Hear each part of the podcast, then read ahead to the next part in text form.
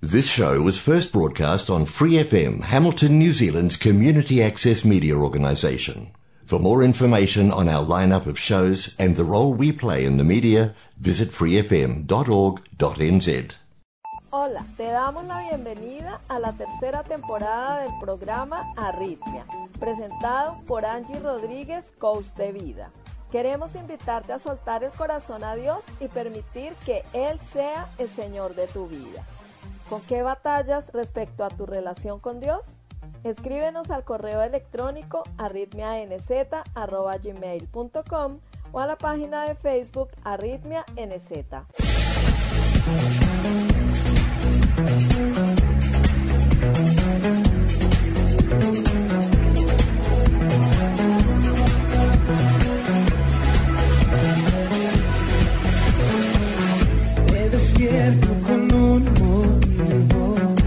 No viniste al mundo por casualidad. Formas parte de un gran plan. Encontrar el propósito de tu vida es tu misión. No es tarea fácil, pero juntos podemos lograrlo. Serás plenamente feliz. Arritmia, cuando todo pierde sentido.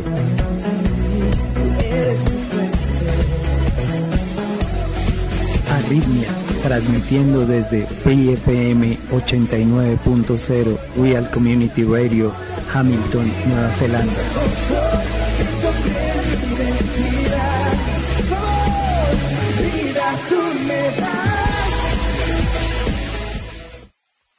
¿Cómo te sientes el día de hoy? Yo me siento dispuesta y me quiero llevar colaboración y logro del propósito. Pedimos la bendición de Dios para iniciar con nuestro programa del día de hoy. Amado Padre, colocamos en tu presencia nuestro clamor, nuestra súplica, nuestras necesidades, nuestras dudas, nuestras cargas. Gracias Padre por atendernos, por escucharnos, por guiarnos y por amarnos con amor incondicional. Te entregamos lo que somos para que transformes nuestras vidas, para que podamos vivir en plenitud, cumpliendo ese plan para el cual fuimos creados por ti, con la seguridad y confianza de que nos cuidas, nos amas y estás con nosotros siempre hasta el fin de los tiempos. Amén. El tema de hoy es trabajo en equipo. Tercera temporada. Arritmia. Jesús fue tentado en todo sus tentaciones siguen tres patrones que se repiten en nosotros cuando somos tentados. Los deseos de la carne, los deseos de los ojos y la vanagloria de la vida. Nos dice primera de Juan 2.16. Y Mateo 4 del 1 al 11 nos habla de la tentación de Jesús. Luego el Espíritu llevó a Jesús al desierto para que el diablo lo sometiera a tentación. Después de ayunar 40 días y 40 noches tuvo hambre. El tentador se le acercó y le propuso, si eres el Hijo de Dios, ordena a estas piedras que se conviertan en pan. Aquí vemos el primer patrón, los deseos de la carne. Su respuesta fue Deuteronomio 8.3. Jesús le respondió, escrito está, no solo de pan vive el hombre, sino de toda palabra que sale de la boca de Dios. Luego el diablo lo llevó a la ciudad santa e hizo que se pusiera de pie sobre la parte más alta del templo, y le dijo, si eres el Hijo de Dios, tírate abajo, porque escrito está, ordenará que sus ángeles te sostengan en sus manos para que no tropieces con piedra alguna. En esta segunda tentación fue en relación al orgullo o vanagloria de la vida. Satanás usó el Salmo 91 versículos 11 y 12 y el Señor le respondió con Deuteronomio 6:16. También escrito está, no pongas a prueba al Señor tu Dios, le contestó Jesús. De nuevo lo tentó el diablo, llevándolo a una montaña muy alta y le mostró todos los reinos del mundo y su esplendor. Todo esto te daré si te postras y me adoras. Esta tercera tentación fue en relación al deseo de los ojos. Efectivamente, Satanás tiene el control sobre los reinos de este mundo. Juan 16:11 nos dice que Él es el príncipe de este mundo. La respuesta de nuestro Señor fue Deuteronomio 6:13. Vete, Satanás, le dijo Jesús, porque escrito está, adora al Señor tu Dios y sírvele solamente a Él. Entonces el diablo lo dejó y unos ángeles acudieron a servirle. Jesús nos comprende, Él entiende nuestras luchas, eso con lo que cada día batallamos. Hebreos 4:15 dice, porque no tenemos un sumo sacerdote incapaz de compadecerse de nuestras debilidades, sino uno que ha sido tentado en todo de la misma manera que nosotros, aunque sin pecado. Jesús prometió estar con nosotros siempre. Aun cuando recibimos los ataques del enemigo, Él está ahí. Sentir no es pecado, consentir sí. Ser tentados no es pecado, caer en la tentación sí lo es. Pero Él es fiel. Primera de Corintios 10:13 dice, las tentaciones que enfrentan en su vida no son distintas de las que otros atraviesan y Dios es fiel. No permitirá que la tentación sea mayor de lo que puedan soportar. Cuando sean tentados, Él les mostrará una salida para que puedan resistir. Dios nos provee las armas espirituales para poder vencer la tentación y nosotros hacemos uso de ellas. Trabajo en equipo. A nosotros nos corresponde obedecer, no ignorar. Debemos tomar de la provisión que Dios nos da, permitir que Él guíe nuestras vidas, que nos indique el camino, que nos muestre la salida y que nos aconseje. Dios no va a querer nada malo para nosotros, aunque no conozcamos el camino, podemos ir confiados que nuestro Padre sí lo conoce y que es mejor que cualquier otro que nosotros podamos imaginar. ¿Y tú con qué batallas en tu caminar con Dios?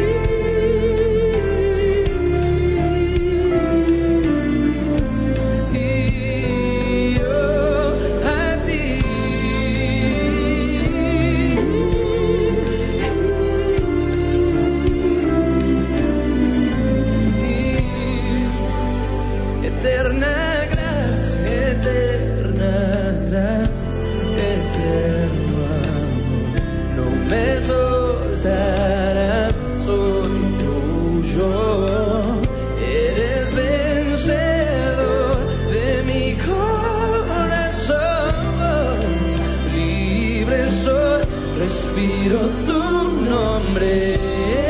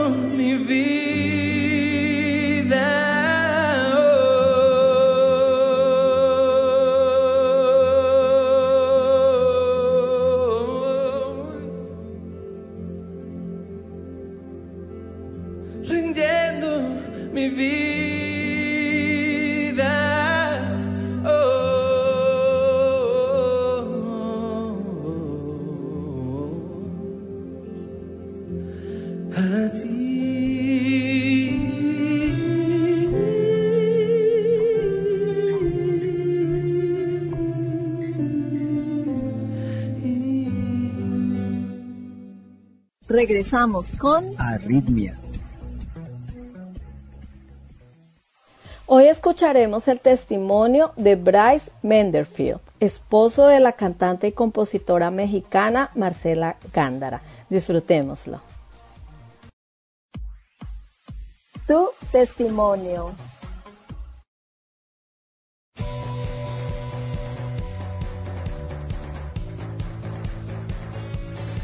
Bueno, estamos con Bryce Manderfield, el director de Soluciones Juveniles. Y no solo eso, Bryce es un gran amigo mío, un gran amigo de, de nuestra iglesia y es un, es un corazón tremendo, tremendo. Pero quiero preguntarle, ¿cómo, cómo se inició la idea, la locura de ideas de, Soluciones Juveniles? Sí, no, Pastor, fue, fue hace 12 años, me gradué de CFNI en Ajá, Dallas, Texas. De Cristo para las Naciones. Cristo para las. Naciones. Y ah, me acuerdo que teníamos, era un grupo pequeño de personas que dijimos, wow, ¿qué pasaría si realmente viéramos un avivamiento y una transición en, en la iglesia? Y empezamos a reunirnos y a hacer algunos eventos y, y, y ha, ha sido siempre nuestro corazón eso, es ver una unidad en la iglesia y, y una unidad en la nueva generación. Y ah, ha sido la aventura de nuestras vidas estos 12 años. Y me acuerdo el primer evento y perdimos un montón de dinero y dijimos, no, esto no lo vamos a volver a hacer. Pero Dios ha sido tan fiel sí, en eso. Ahora, usted siempre ha traído los mejores predicadores del mundo. ¿Cómo lo ha logrado? no, no, ha, ha sido, ha sido por gente muy linda, pues por amistad, gente que, que vamos conociendo y, y, ah, y sí, siempre es, es, es, es una alegría, sí, la gente que nos acepta. Yo no sé, uno escribe y, y yo no sé, ya uno se sorprende cuando dicen que sí, no, Sí, al, al final del día, no lo puedo creer que nos aceptaron porque ha sido realmente Dios, sí, al final. Ahora, para los que no conocen a Bryce, ¿usted es hijo de misioneros? ¿Nació en Colombia o no? No, no, no, nacido gringo, gringo, gringo en Estados Unidos. Yo nací en Des Moines, Iowa. Ok. Entonces, que es campo, allá hay más vacas que humanos prácticamente. Y, ah, pero a los dos años nos venimos para acá. Sí, mamá y papá ah, los ll- el llamado a ser misioneros y ellos ya se mudaron para Colombia y éramos cuatro hermanos, dos, tres, cinco y siete años. Y, ah, y sí, todos los americanos saliendo porque eran los ochentas con Ok. todo el, el movimiento y, y todo el peligro y la violencia y las bombas y era en esa era. Y mis papás se plantaron, se quedaron y historia desde entonces. Así Y que- eligieron Medellín. ¿Por qué Medellín? no, Me- Medellín, yo, yo digo que mi papá estaba en la carne cuando decidió Medellín, porque, Ah, bueno. porque es la ciudad bonita de, de Colombia. No- a mí me fascina, me fascina Medellín. Pero ah, sí, sintieron Medellín y ah, que no había una iglesia como realmente creciente y todo eso, decidieron plantar ahí en Medellín. Así que ¿Y, Ah. y usted, usted se alejó de Dios en algún momento, co- como muchos hijos de misioneros, o siempre estaba agarrado de Él? siempre he sido alguien sin pecado en mi vida, toda mi vida, sin pecado, sin pecado, nunca en mi vida. Ah, no, una etapa así oscura, ah, así que me haya apartado, no tanto, pero, ah, pero mi hermano sí, sí, sí puedo hablar del pecado de otro, pero bueno, eso normalmente no es tan bueno, pero yo digo, decimos en confianza, ¿no? Pero yo el apodo que yo siempre le tenía a mi hermano era Lucifer, yo él es- Ay, era el, apodo que, que le dimos. Pero él ahora es Pero son- pastor. Increíble. Lucifer es pastor. ¿no? Sí, no, nada que ver, pero, pero no, tanto así, no, no tanto, pero es más bien siento que entré por diferentes etapas donde sí, donde sí eh, como que me enfrié como en mi relación con Dios y etapas diferentes de sequedad y, y esto que, que han sido los peores, las peores etapas, ¿no? Sí. ¿Y qué, qué hicieron bien sus papás para que, para que ustedes hoy todos estén en el ministerio, o, o tres al menos? Ya, no. Yo siempre digo, para mí, mi papá siempre ha sido mi, mi ejemplo. Tuve un papá increíble. Um, lo que más me acuerdo yo creciendo con mi papá es que él siempre en la mañana ah, pasaba un tiempo con Dios. Sí. Y él llegaba y podría ser las 5, 5 y media, él es muy madrugador y él llegaba y tocaba la puerta y me decía, Brian, listo, vamos a orar. Y me acuerdo yo con una cobija ah, siempre que vivíamos en, en un lugar medio frío y sí, siempre me llevaba y así fuera 5 minutos, 10 minutos, pero siempre me enseñó el valor de la oración, de- que antes de salir de la casa, ese tiempo con Dios al comienzo, ah, es algo que para mí ha sido el fundamento para, para todo lo que hemos hecho. Entonces creo que, creo que la oración, creo que la palabra, ah, siempre nos ha- hacíamos ayunos familiares, decíamos como familia vamos a ayunar por esto, lo otro, y ah, eran como disciplinas espirituales que siempre ah, nos influenciaban como, como familia. ¿Y cuándo decidió eh, seguir el llamado de Dios, ir a, al Instituto Bíblico. ¿Qué, qué pasó ahí? Bueno, fue a los, fue a- realmente fue a los 14 años ah, que, tuve una experiencia con Dios.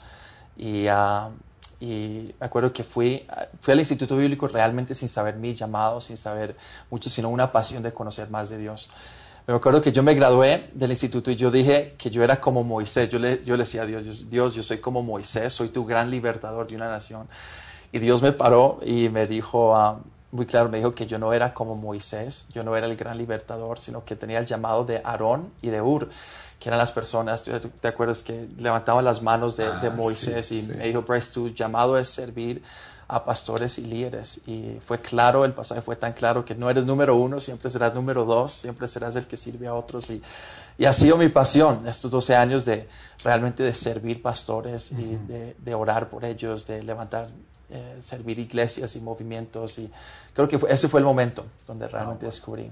Pues la pregunta que tengo que hacerle es el, el esposo de Marcela Gándara.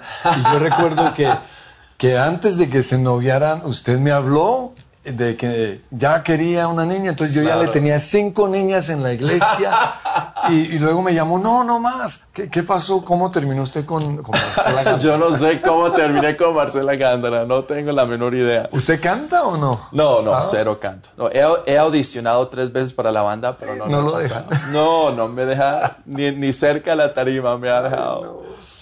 Y, ah, pero no sé, yo conocí a Marce y hablé de lo que estábamos haciendo y, y le pedí su número, cuando le pedí su número y no me lo dio.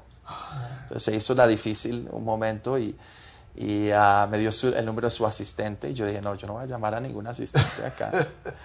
Y, ah, y al final fue Dios. Marce es alguien de muchas, le, le pone muchas señales a Dios y, y cosas y si Dios te pide si esto pasa y puso muchas, súper súper místico, súper raro yo digo, pero ella es alguien súper conectada y, y Dios sí le habla a través de cosas, así es, es, es impresionante. Entonces Dios puso varias pruebas, se cumplieron todas. Entonces yo digo que, porque ella siempre andaba con una banda de, de 8 o 9 hombres y todos vestidos de negro, entonces Sí. es imposible llegar a Y Marcela. llega este hombre todo chulo. no. Eso yo sé, imposible llegar y, y solo Dios, que ella se fue abriendo y, y, um, sí, fue, fue- Y ahora tienen una hija. ¿Cómo ha sido esa relación papá e hija? No, me ha cambiado la vida. Pequeña Amy Joy ah, es el amor de mi vida y ya, bueno, ya tiene tres años. Ok. Entonces tiene tres, pero la altura como de siete.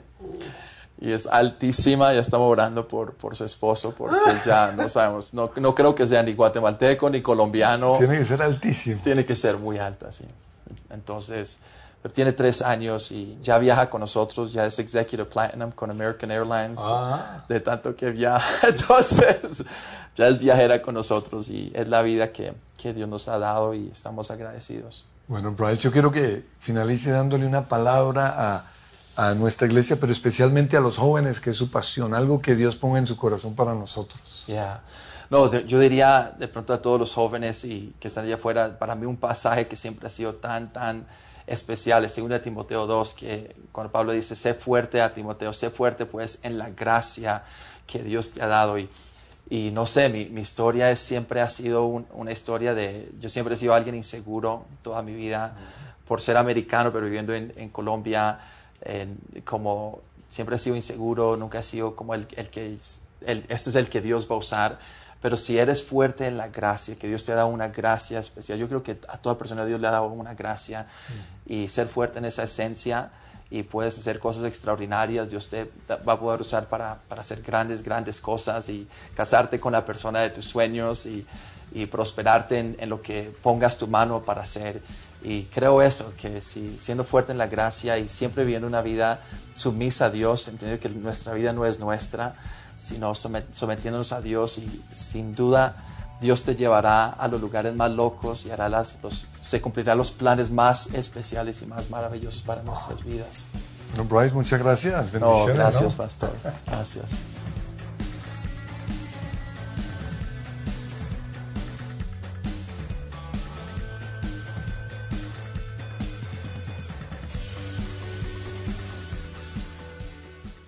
Esto es Arritmia. Queridos amigos y amigas, muchas gracias por acompañarnos una vez más Les recuerdo que estamos incluyendo Momento Decisivo del pastor David Jeremiah a continuación. No se lo pierdan. Tercera temporada. Arritmia. ¿Tú con qué batallas respecto a tu relación con Dios? Puedes escribirnos a la página de Facebook Arritmia NZ o al correo electrónico arritmianz.gmail.com. Nos veremos con el favor de Dios la próxima semana. Bendiciones.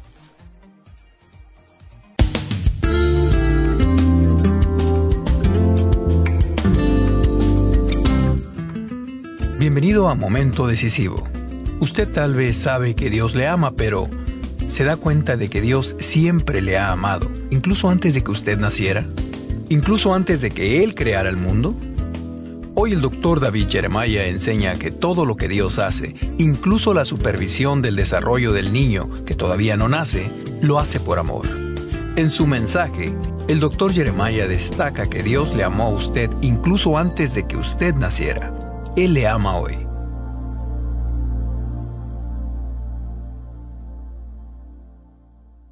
Con ustedes, el doctor David Jeremiah, en la voz y adaptación de Miguel del Castillo, para introducir la conclusión de su mensaje, Dios le amó antes de que usted naciera.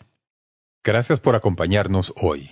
Estamos empezando esta serie de mensajes titulada Dios le ama, siempre le ha amado y siempre le amará.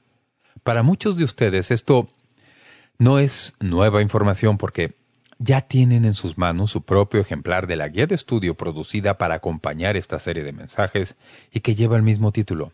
Dios le ama, siempre le ha amado y siempre le amará. Ya está a su disposición y usted puede conseguirla, bien sea en nuestra librería en línea o escribiéndonos directamente a info arroba momentodecisivo.org. Para saber más en cuanto a cómo obtener esta guía de estudio, visite nuestra página web momentodecisivo.org. Es mi mayor anhelo que usted adquiera este libro. Pienso que este libro cambia la vida, no solamente de los que ya son creyentes, que logran captar mejor la magnitud del amor de Dios por ellos, sino también como una excelente oportunidad para que usted les hable del amor de Dios a aquellos amigos, conocidos y seres queridos que todavía no han encontrado ese amor de Dios.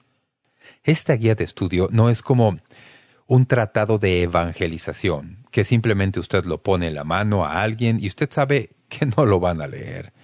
Esta es una seria consideración en cuanto el amor de Dios. La persona que lee esta guía de estudio tiene que el y maravilloso amor de Dios. Confío en que Dios hará que muchos se conviertan a Jesucristo al leer esta hermosa guía de estudio. Ahora, volvamos al mensaje, Dios le amó antes de que usted naciera.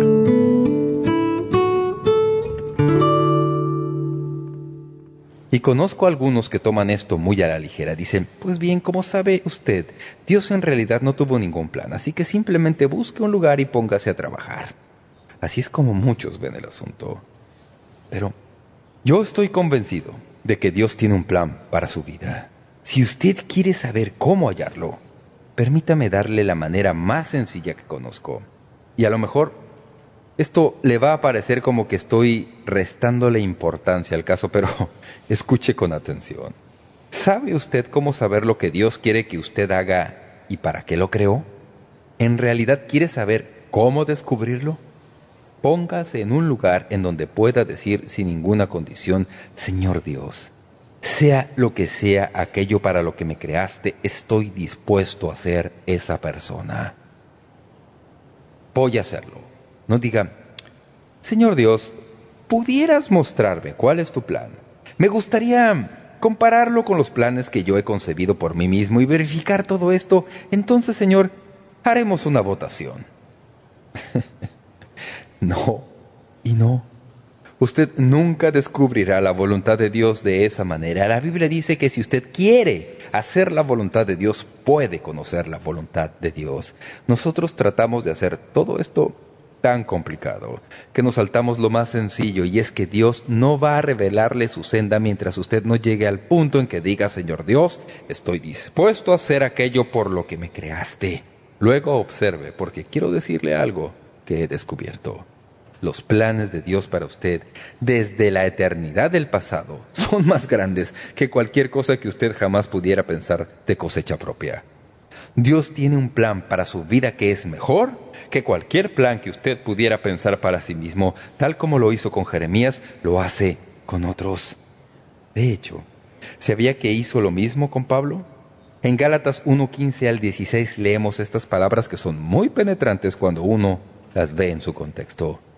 Pero cuando agradó a Dios, que me apartó desde el vientre de mi madre y me llamó por su gracia, revelar a su Hijo en mí para que yo le predicase entre los gentiles, no consulté enseguida con carne y sangre.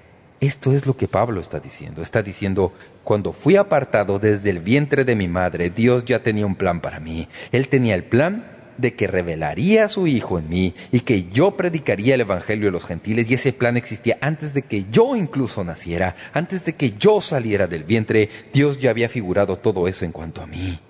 Le llevó un buen rato captar el mensaje, ¿verdad? Dios tuvo que enviarle una revelación especial en el camino a Damasco y derribarlo de la cabalgadura. Como recordarán, finalmente lo captó. Dios tiene algo que quiere que yo haga. Mire lo que ese hombre hizo cuando finalmente se sincronizó con el plan de Dios. Así que antes de que usted naciera, Dios sabía su identidad. Antes de que usted naciera, Dios sabía su complejidad. Y antes de que usted naciera, Dios conocía su individualidad. Antes de que usted naciera, Dios conocía su destino. Y antes de que usted naciera, Dios sabía su posibilidad. Retroceda conmigo al libro de Génesis, donde empezó todo el proceso creativo y así llegamos a la creación de la humanidad. Quiero que lean Génesis 1, 26, 27 conmigo. Entonces dijo Dios, hagamos al hombre a nuestra imagen conforme a nuestra semejanza. Versículo 27. Y creó Dios al hombre a su imagen, a imagen de Dios lo creó, varón y hembra los creó. La Biblia dice que fuimos creados a imagen de Dios. Un comentarista dice que hubo una conferencia divina antes de que el mundo empezara, entre los miembros de la Trinidad respecto a cómo debería ser el ser humano. Entonces, en conferencia, decidieron que el hombre debía ser creado a imagen de Dios. Ahora bien, cuando pensamos en cuanto a esto en términos humanos, decimos, pues bien, se parece a su padre. Y comparamos los rasgos físicos de la criatura con los rasgos físicos del Padre, pero por supuesto, como saben, el Dios Todopoderoso no tiene un cuerpo físico. Dios es espíritu. Así que, ¿qué extraña cosa significa el hecho de que hayamos sido creados a imagen del Dios Todopoderoso? Quiere decir que llevamos su carácter, su naturaleza. Fuimos hechos como un reflejo especial de quién es Dios. Constantemente estamos mostrando un eco de su identidad, de una manera pequeña. Cuando trabajamos, por ejemplo, eso refleja el trabajo de Dios. Cuando amamos, reflejamos cómo Dios nos ama.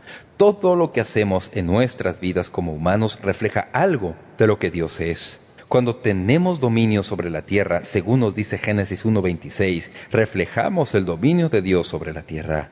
Es por eso que sentimos culpabilidad, sentimos amor, sentimos emociones genuinas y complejas. Por defectuosos que seamos, somos imagen y gloria del Padre Celestial. Por eso, mientras no nos sincronicemos con Él, mientras no nos conectemos con Él, nunca podremos sentirnos como las personas que deberíamos ser. Muchos han dicho que Dios nos creó con un vacío de forma de Dios en nuestro corazón y mientras no pongamos a Dios en el lugar apropiado en nuestra vida, la imagen de Dios en nosotros es defectuosa y arruinada y nunca se puede realizar. Por eso hay tanta hambre y sed, anhelo de significación en nuestro mundo actual. Y es por eso que la gente quiere llenar sus vidas con drogas, licor, promiscuidad, popularidad y todas las cosas que uno ve pululando por todas partes. Están tratando de hallar alguna manera de llenar el dolor y el vacío que sienten en el corazón, pero el único que puede llenarlo es el Dios que nos hizo a su imagen. Él es el único. La única manera en que usted puede conectarse con ese Dios es por su Hijo Jesucristo, que murió en la cruz por su pecado y el mío. Cuando mi hijo menor era buscador de talentos para un equipo profesional de Baltimore, él y su esposa estaban por tener su primer hijo. Mi esposa y yo fuimos para estar con ellos.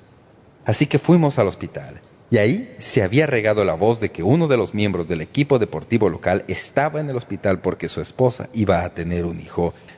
No sé si ustedes sepan algo en cuanto a los aficionados al deporte en esas comunidades, pero ahí es como si fuera una especie de religión. Así que la voz se regó de que uno de los miembros del equipo deportivo local estaba ahí y pensaban que era uno de los jugadores y que iba a tener su hijo. Y la gente ya estaba lista para ungir al recién nacido como el próximo delantero del equipo deportivo. Para mí fue bastante divertido. Mi hijo no era jugador, sino un buscador de talentos. Así que me fui a la sala de cuna y vi a toda la gente tratando de figurarse cuál de los nenes era el hijo del jugador. Finalmente, trajeron a mi nieto a la ventana yo tenía mi nariz contra el cristal y al mirarlo pensé, vaya, él puede jugar para cualquier equipo. Eso es lo que sucede cuando nace un nene en el campo humano. El orgulloso padre presiona su nariz contra el cristal esperando que pongan a su hijo en algún lugar cerca del vitral. Todos los nenes, piensa él, son hermosos, todos son maravillosos a su manera, pero solo hay un nene en ese salón por el que él pierde la cabeza en amor. Y cuando la enfermera sonriente trae a esa criaturita con la cara colorada y los ojos medio cerrados a la ventana, el padre sonríe de oreja a oreja, siente que la vida está plena hasta desbordarse, no puede dejar de elevar en silencio una oración de gracias y alegría. El niño, como ven, lleva su imagen. El niño es una creación especial de sí mismo y la persona que ama más que cualquier otra cosa en el mundo su esposa. Este es un niño vivo que respira esto es hueso de sus huesos y carne de su carne. Y el padre ya ve con una ráfaga de entusiasmo que el nene tiene sus ojos y la quijada de su esposa. Y así es como Dios se siente en cuanto a usted y a mí. Mirando por la ventana del tiempo, toda su creación es buena, sí, buena en gran manera, no hay excepciones. Cuando Dios lo vio por la ventana del tiempo, Él dijo, esto es bueno bueno en gran manera.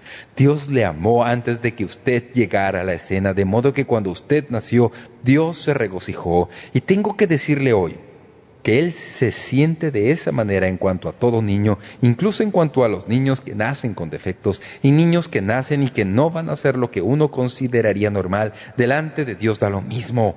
Ante el Dios Todopoderoso todo niño es una criatura a la que Él colmó de amor, incluso antes de que fuera concebido, no hay cosa tal como un niño que no merezca vivir. Hay incontables testimonios en los anales de la historia de niños cuyas vidas casi fueron extinguidas antes de que nacieran. De hecho, pienso que voy a darles una pequeña prueba. Esta es una de aquellas pruebas en las que usted no tiene que contestar. Por lo menos no hasta que lo hayamos dicho todo. Quiero darles una prueba en cuatro puntos y voy a darles respuesta a todas las cuatro al final de la prueba. ¿Están listos? Ahora, sé que su respuesta a estas preguntas va a ser un resonante no, pero al final hay otras respuestas, así que presten atención. Hay un predicador y su esposa, que son muy, pero muy pobres, ya tienen 14 hijos y ahora ella descubre que está encinta con el número 15 viven en tremenda pobreza, considerando su pobreza y la excesiva población mundial, ¿consideraría recomendarles un aborto? Número 2. El padre está enfermo con una terrible gripe y la madre tiene tuberculosis. Ya tienen cuatro hijos. El primero es ciego, el segundo murió, el tercero es sordo y el cuarto tiene tuberculosis. Ella está encinta de nuevo, dada su situación extrema. ¿Recomendaría usted un aborto? Número 3. Un hombre caucásico viola a una muchacha negra de 13 años y ella queda encinta. Si ustedes fueran sus padres, ¿recomendarían un aborto? Una adolescente queda encinta y no está casada. ¿Recomendaría un aborto? Si usted dijera que sí en el primer caso, acaba de matar a John Wesley. Si dijera que sí en el segundo caso, acaba de matar a Ludwig van Beethoven. Si dice que sí en el tercer caso, habría matado a Ethel Waters, la gran cantante que entusiasmó a públicos por muchos años en cruzadas por todo el mundo. Y si dijera que sí al cuarto caso, acaba de matar a Jesucristo. Porque como saben, las circunstancias de su nacimiento no llenan los estándares que conocemos. La gente argumenta todo el tiempo defendiendo lo que llaman el derecho de la mujer sobre su propio cuerpo. Dicen, y lo oigo casi todos los días en algún lugar, yo puedo hacer con mi cuerpo lo que yo quiera. Este es un asunto muy destacado en el proceso político. Por lo general, la argumentación empieza diciendo que el feto no es una persona. Pero si usted ha escuchado con atención lo que yo estoy diciendo, usted sabe que eso no es verdad. Hablan de ese nene como solamente una parte del cuerpo de la mujer, como si fuera su vesícula biliar o el apéndice, que se puede sacar por elección personal. Por eso es que el vocabulario con el que describen al niño no nato ha cambiado radicalmente durante mi vida. Quiero decir, una generación atrás, todos se referían al niño no nato como un nene, y la mujer encinta sabía que tenía un niño en el vientre. Es difícil que alguien piense con frialdad en cuanto a matar a un nene. Así que hoy la gente habla del feto o el embrión como tejido. Librarse de un tejido no suena tan mal, pero no es así como la Biblia habla del niño antes de nacer. Lo que es más, la creciente evidencia, el conocimiento del niño nonato, desbarata ese engaño tan cómodo. El filósofo griego Aristóteles decía que el feto llega a ser un humano cuando se mueve en el vientre. Cuando la madre siente que se mueve por primera vez, entonces está vivo. Pero nosotros sabemos hoy que el movimiento es cuestión de grados. Ese nene se mueve todo el tiempo desde el mismo comienzo. Otros han argumentado que el feto se convierte en un ser humano solo cuando tiene edad suficiente para sobrevivir fuera del vientre, pero los avances en el cuidado de los nenes prematuros hace posible que nenes, inclusive extremadamente prematuros, sobrevivan. Por cierto que abundan los casos de nenes prematuros que tienen menos edad y son más pequeños que muchos de los que son abortados hoy.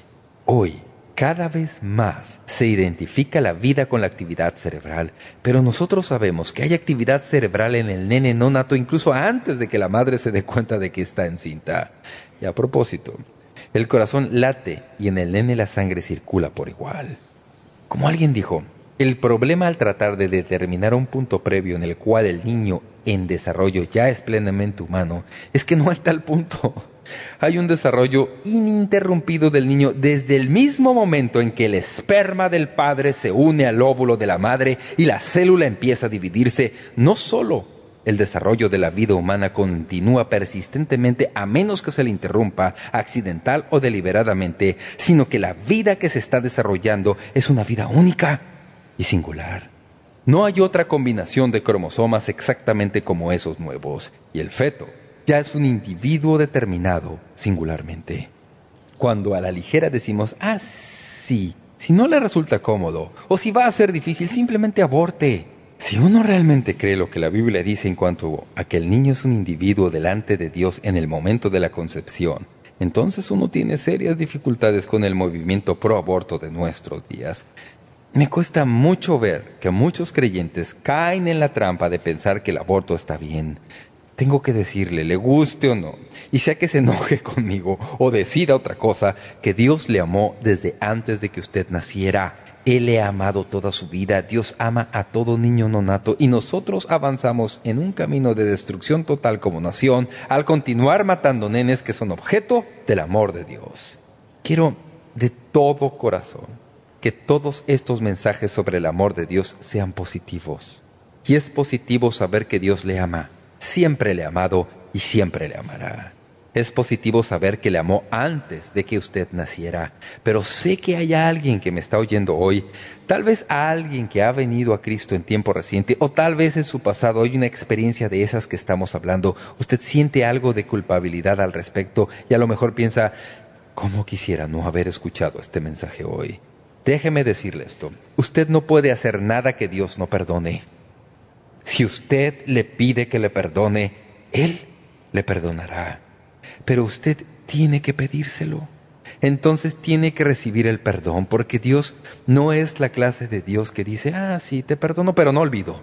Así es como nosotros perdonamos, ¿verdad? Dios no es así. Cuando Dios perdona, permítame decirle lo que la Biblia dice. Él arroja sus pecados a lo más profundo del océano. Él los separa tan distante como está el oriente del occidente. Dios perdona de manera absoluta y completa. Si usted le ha pedido perdón, Él le ha perdonado. No me diga que no puede perdonarse usted mismo porque eso sería decir que usted tiene un estándar más alto que el estándar de Dios. No. Si Dios le ha perdonado, usted ya está perdonado. Ahora, comprenda eso. Permítame darle más buenas noticias. Estaba predicando sobre el cielo hace un tiempo y de repente me vino el pensamiento de que si un niño es protegido antes de la edad de responsabilidad y que si el niño es niño desde la concepción, incluso los niños que son abortados un día estarán en el cielo. Y escúcheme, usted mamá, ¿siente usted aflicción y pérdida en su vida? Un día en el cielo, usted estará de nuevo con ese niño. Así es como funciona el perdón de Dios. Así que este no es un mensaje para tratar de hacer que usted se sienta mal por algo que hizo en el pasado, sino que es un mensaje para que todos nos despertemos a esta verdad de que Dios nos amó antes de que naciéramos, porque Dios ama a todo niño antes de que nazca.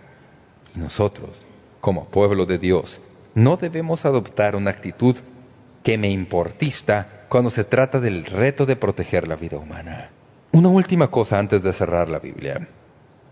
Antes de que usted naciera, Dios sabía su legado. Si Dios ve todo el tiempo tal como lo ve, entonces Él ve lo que nosotros no podemos ver todavía. Él ve más allá de nuestras vidas al impacto eterno que vamos a ejercer sobre otros. Nuestra visión es nebulosa. Siempre nos dejamos llevar por la ilusión de que tenemos el futuro todo resuelto. Insistimos en pensar que será tal como el pasado y el presente, pero nunca es así. Todo el mundo está en manos del Todopoderoso y cuando venimos a este mundo, venimos a este mundo con una posibilidad increíble que va muy distante en el futuro. Cuando les nací a mi padre y madre, yo fui simplemente el primer hijo de la familia, pero he vivido toda mi vida y he tenido cuatro hijos que ahora nos han dado once nietos a la fecha. Así, de ese pequeño niño que estaba en el vientre de mi madre a lo que soy ahora y a lo que son mis hijos hoy y a sus hijos, y los hijos de sus hijos, todo el futuro, y el legado de una persona va hasta el futuro. La posibilidad increíble de esto es enorme. Si Dios de alguna manera envía avivamiento espiritual a este mundo y hay todavía más tiempo para predicar el Evangelio, tal vez uno de mis descendientes será el próximo Billy Graham. Tal vez a mi tátara, tátara nieto, Dios lo utilice para hacer algo asombroso. Así que cuando usted toma a ese niño que Dios ha creado y usted se cree Dios respecto a la vida de ese niño y lo elimina del continuo divino, no afecta simplemente su vida, sino todas las vidas que serán afectadas por esa sola vida. El salmista dijo, he sido hecho de manera temerosa y maravillosa. En el Salmo 139 la palabra que se traduce maravillosa también se puede traducir con la palabra diestramente. En otras palabras, fui hecho maravillosa y diestramente. La palabra hebrea en sí misma quiere decir entretejer. Dios nos ha entretejido en el tapete maestro de la vida. Dios ha colocado todas las hebras en su lugar y nos ha puesto en un tapete maestro a fin de que podamos desempeñar una parte en todo lo que Dios está haciendo. Cada uno de nosotros es una hebra o una parte en el gran tapete que Dios está entretejiendo. Nosotros vemos las hebras que nos rodean y pensamos que nos lo hemos figurado todo. No podemos posiblemente ver a dónde Dios quiere que todos nosotros vayamos. Lo más importante para que recuerde este mensaje es esto. Cuando usted sienta que nadie lo quiere, cuando sienta que no es significativo, cuando sienta como que Dios cometió un error al permitirle venir a este mundo, quiero que recuerde esto, amigo y amiga. Antes de que usted siquiera fuera concebido, Dios ya le amó. En el vientre de su madre, Dios le amó. Cuando usted nació, Dios le amó. En su niñez, Dios le amó. Dios le ama ahora, siempre le ha amado y siempre le amará. No solo le ama a usted, sino a todos los que vendrán de usted. Y Él le ha creado para que sea una parte hermosa en el tapete maestro de su amor. Así que regocíjese en su identidad. David pudo decir en este salmo increíble, tal vez miró el espejo y dijo, Señor Dios, fui hecho de una manera temerosa y maravillosa. Así que vaya, Póngase frente al espejo en donde por lo general se siente realmente mal. Póngase frente al espejo y con un gran sentido de confianza, alce sus brazos y diga, Señor Dios, fui hecho de una manera temerosa y maravillosa. Y alabe a Dios que le ha preservado y que le ayuda en su vida.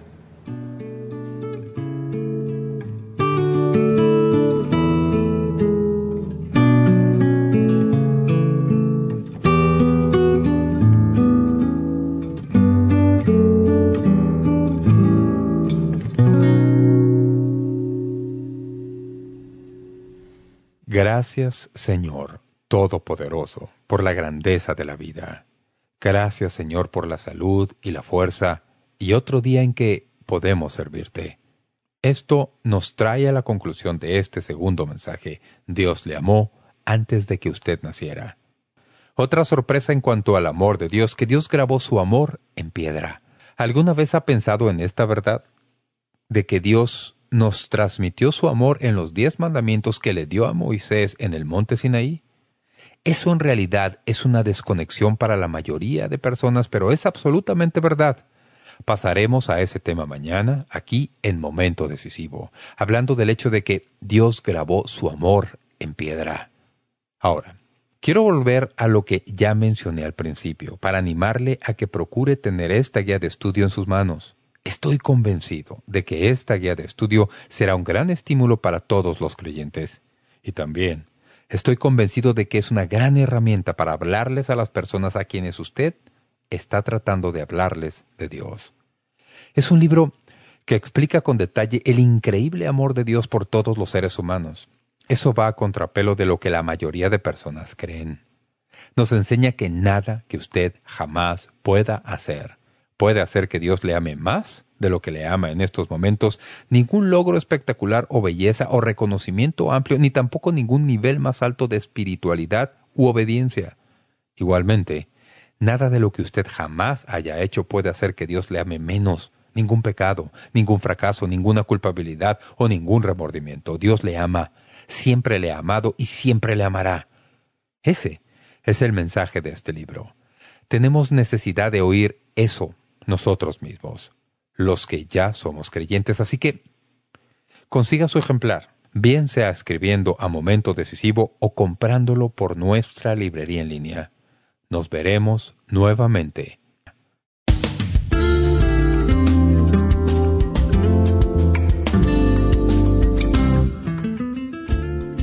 Gracias por sintonizar Momento Decisivo. Esperamos que usted pueda tomar un momento para escribirnos una carta en respaldo del Ministerio. Le agradecemos su correspondencia. Y cuando nos escriba o nos envíe un correo electrónico, sírvase a anotar claramente su nombre y dirección completa y el nombre de la emisora en que escucha este programa. El mensaje que usted escuchó hoy es una porción del mensaje completo disponible en disco compacto titulado Dios le amó antes de que usted naciera. Si desea solicitar una copia de este mensaje, puede hacerlo visitando nuestro sitio web www.momentodecisivo.org o escríbanos a la dirección que le damos enseguida. Este mensaje corresponde a la serie completa de enseñanzas titulada Dios le ama, siempre le ha amado y siempre lo amará, en 10 discos compactos. Para más información sobre cómo conseguir estos mensajes que ofrecemos, puede visitar nuestro sitio web www.momentodecisivo.org o escríbanos a Momento Decisivo, P.O. Box 3804, San Diego, California 92163, Estados Unidos de América. Sintonícenos nuevamente mañana para estudiar juntos la palabra de Dios aquí en Momento Decisivo con el doctor David Jeremiah. También puede escuchar Momento Decisivo cuando guste en nuestra página web, ubicada en momentodecisivo.org.